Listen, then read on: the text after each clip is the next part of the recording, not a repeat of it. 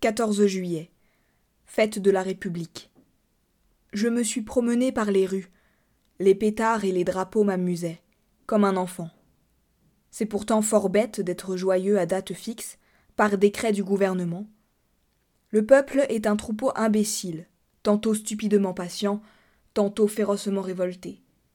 On lui dit amuse-toi, il s'amuse. On lui dit va te battre avec le voisin, il va se battre. On lui dit vote pour l'empereur, il vote pour l'empereur. Puis on lui dit vote pour la République et il vote pour la République. Ceux qui le dirigent sont aussi sots, mais au lieu d'obéir à des hommes, ils obéissent à des principes, lesquels ne peuvent être que niais, stériles et faux. Par cela même qu'ils sont des principes, c'est-à-dire des idées réputées certaines et immuables, en ce monde où l'on n'est sûr de rien, puisque la lumière est une illusion, puisque le bruit est une illusion. 16 juillet. J'ai vu hier des choses qui m'ont beaucoup troublé. Je dînais chez ma cousine, madame Sablé, dont le mari commande le 76e chasseur à Limoges. Je me trouvais chez elle avec deux jeunes femmes, dont l'une a épousé un médecin, le docteur Parent, qui s'occupe beaucoup des maladies nerveuses et des manifestations extraordinaires auxquelles donnent lieu en ce moment les expériences sur l'hypnotisme et la suggestion. Il nous raconta longtemps les résultats prodigieux obtenus par des savants anglais et par les médecins de l'école de Nancy. Les faits qu'il avança me parurent tellement bizarres que je me déclarai tout à fait incrédule. Nous sommes, affirmait-il, sur le point de découvrir un des plus importants secrets de la nature je veux dire un de ses plus importants secrets sur cette terre, car elle en a certes d'autrement importants là-bas dans les étoiles, depuis que l'homme pense, depuis qu'il sait dire et écrire sa pensée, il se sent frôlé par un mystère impénétrable, pour ses sens grossiers et imparfaits, et il tâche de suppléer par l'effort de son intelligence à l'impuissance de ses organes, quand cette intelligence demeurait encore à l'état rudimentaire, cette hantise des phénomènes invisibles a pris des formes banalement effrayantes. De là sont nées les croyances populaires au surnaturel, les légendes des esprits rôdeurs, des fées, des gnomes, des revenants. Je dirais même la légende de Dieu car nos conceptions de l'ouvrier créateur, de quelque religion qu'elles nous viennent, sont bien des inventions les plus médiocres, les plus stupides, les plus inacceptables sorties du cerveau apeuré des créatures. Rien de plus vrai que cette parole de Voltaire. Dieu a fait l'homme à son image, mais l'homme le lui a bien rendu. Mais depuis un peu plus d'un siècle, on semble pressentir quelque chose de nouveau. Mesmer et quelques autres nous ont mis sur une voie inattendue. Et nous sommes arrivés vraiment, depuis quatre ou cinq ans surtout, à des résultats surprenants. Ma cousine, très incrédule aussi, souriait. Le docteur parent lui dit Voulez-vous que j'essaie de vous endormir, madame? Oui, je veux bien. Elle s'assit dans un fauteuil, et il commença à la regarder fixement en la fascinant. Moi, je me sentis soudain un peu troublé, le cœur battant, la gorge serrée. Je voyais les yeux de madame Sablé s'alourdir, sa bouche se crisper, sa poitrine haleter. Au bout de dix minutes, elle dormait. Mettez-vous derrière elle, dit le médecin. Et je m'assis derrière elle. Il lui plaça entre les mains une carte de visite en lui disant Ceci est un miroir. Que voyez-vous dedans? Elle répondit Je vois mon cousin. Que fait-il? Il se tord la moustache. Et maintenant? Il tire de sa poche une photographie. Quelle est cette photographie? La sienne. C'était vrai, et cette photographie venait de m'être livrée le soir même à l'hôtel. Comment est-il sur ce portrait? Il se tient debout avec son chapeau à la main. Donc elle voyait dans cette carte, dans ce carton blanc, comme elle eût vu dans une glace Les jeunes femmes, épouvantées, disaient Assez, assez, assez. Mais le docteur ordonna Vous vous lèverez demain à huit heures, puis vous irez trouver à son hôtel votre cousin, et vous le supplierez de vous prêter cinq mille francs que votre mari vous demande, et qu'il vous réclamera à son prochain voyage. Puis il la réveilla. En rentrant à l'hôtel, je songeais à cette curieuse séance, et des doutes m'assaillirent. Non point sur l'absolu, sur l'insoupçonnable bonne foi de ma cousine, que je connaissais comme une sœur depuis l'enfance, mais une supercherie possible du docteur. Ne dissimulait-il pas dans une main une glace qu'il montrait à la femme endormie en même temps que sa carte de visite? Les prestidigitateurs de profession font des choses autrement singulières. Je rentrai donc, et je me couchai.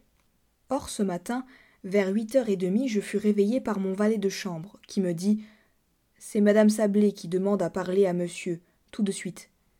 Je m'habillai à la hâte, et je la reçus. Elle s'assit fort troublée, les yeux baissés, et sans lever son voile, elle me dit Mon cher cousin, j'ai un gros service à vous demander. Lequel, ma cousine? Cela me gêne beaucoup de vous le dire, et pourtant il le faut. J'ai besoin, absolument besoin de cinq mille francs. Allons donc, vous? Oui, moi, ou plutôt mon mari, qui me charge de les trouver. J'étais tellement stupéfait que je balbutiais mes réponses. Je me demandais si vraiment elle ne s'était pas moquée de moi avec le docteur parent, si ce n'était pas là une simple farce préparée d'avance et fort bien jouée. Mais, en la regardant avec attention, tous mes doutes se dissipèrent.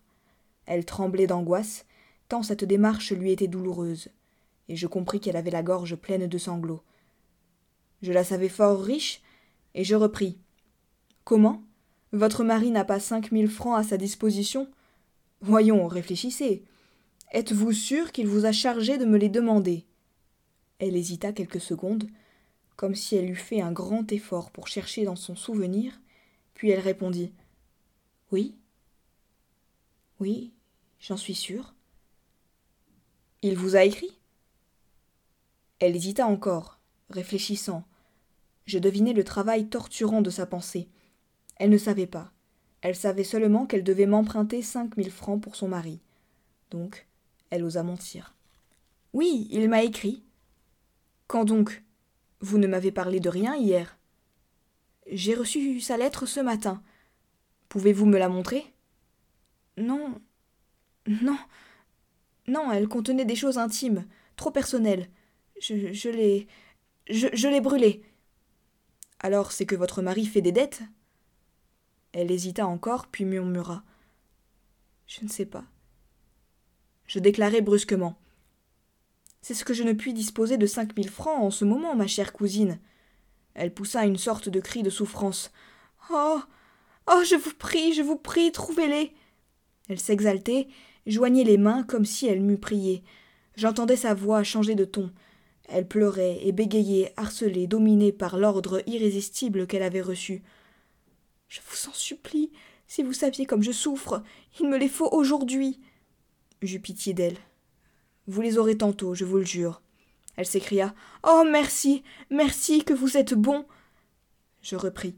Vous rappelez-vous ce qui s'est passé hier chez vous? Oui. Vous rappelez-vous que le docteur Parent vous a endormi? Oui. Eh bien, il vous a ordonné de venir m'emprunter ce matin cinq mille francs, et vous obéissez en ce moment à cette suggestion. Elle réfléchit quelques secondes et répondit Puisque c'est mon mari qui les demande. Pendant une heure, j'essayai de la convaincre, mais je n'y pus parvenir. Quand elle fut partie, je courus vers le docteur. Il allait sortir et il m'écouta en souriant, puis il dit Croyez-vous maintenant? Oui, il le faut bien. Allons. Allons chez votre parente. Elle sommeillait déjà sur une chaise longue, accablée de fatigue.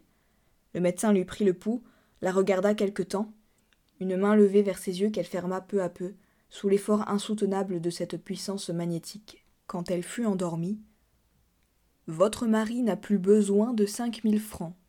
Vous allez donc oublier que vous avez prié votre cousin de vous les prêter, et, s'il vous parle de cela, vous ne comprendrez pas. Puis il la réveilla. Je tirai de ma poche un portefeuille. Voici, ma chère cousine, ce que vous m'avez demandé ce matin. Elle fut tellement surprise que je n'osais pas insister. J'essayai cependant de ranimer sa mémoire, mais elle nia avec force, crut que je me moquais d'elle, et faillit à la fin se fâcher. Voilà. Je viens de rentrer et je ne pus déjeuner, tant cette expérience m'a bouleversée. 19 juillet. Beaucoup de personnes à qui j'ai raconté cette aventure se sont moquées de moi. Je ne sais plus que penser. Le sage dit Peut-être. 21 juillet. J'ai été dîner à Bougival, puis j'ai passé la soirée au bal des catonniers. Décidément, tout dépend des lieux et des milieux. Croire au surnaturel dans l'île de la Grenouillère serait le comble de la folie. Mais au sommet du mont Saint-Michel, mais dans les Indes, nous subissons effroyablement l'influence de ce qui nous entoure. Je rentrerai chez moi la semaine prochaine. 30 juillet. Je suis revenu dans ma maison depuis hier.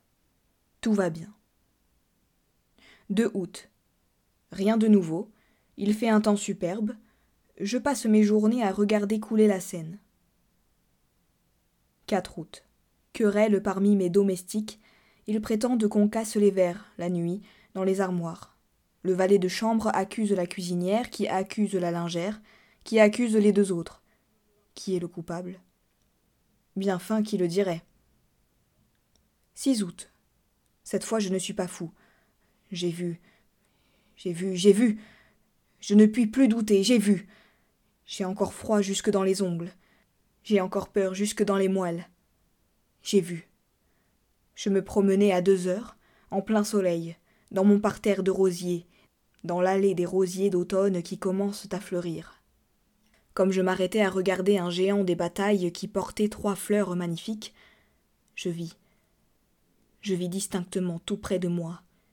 La tige d'une de ces roses se plier, comme si une main invisible l'eût tordue, puis se casser, comme si cette main l'eût cueillie. Puis la fleur s'éleva suivant une courbe qu'aurait décrite un bras en la portant vers une bouche, et elle resta suspendue dans l'air transparent, toute seule, immobile, effrayante tache rouge à trois pas de mes yeux. Éperdue, je me jetai sur elle pour la saisir. Je ne trouvais rien, elle avait disparu. Alors je fus pris d'une colère furieuse contre moi-même, car il n'est pas permis à un homme raisonnable et sérieux d'avoir de pareilles hallucinations.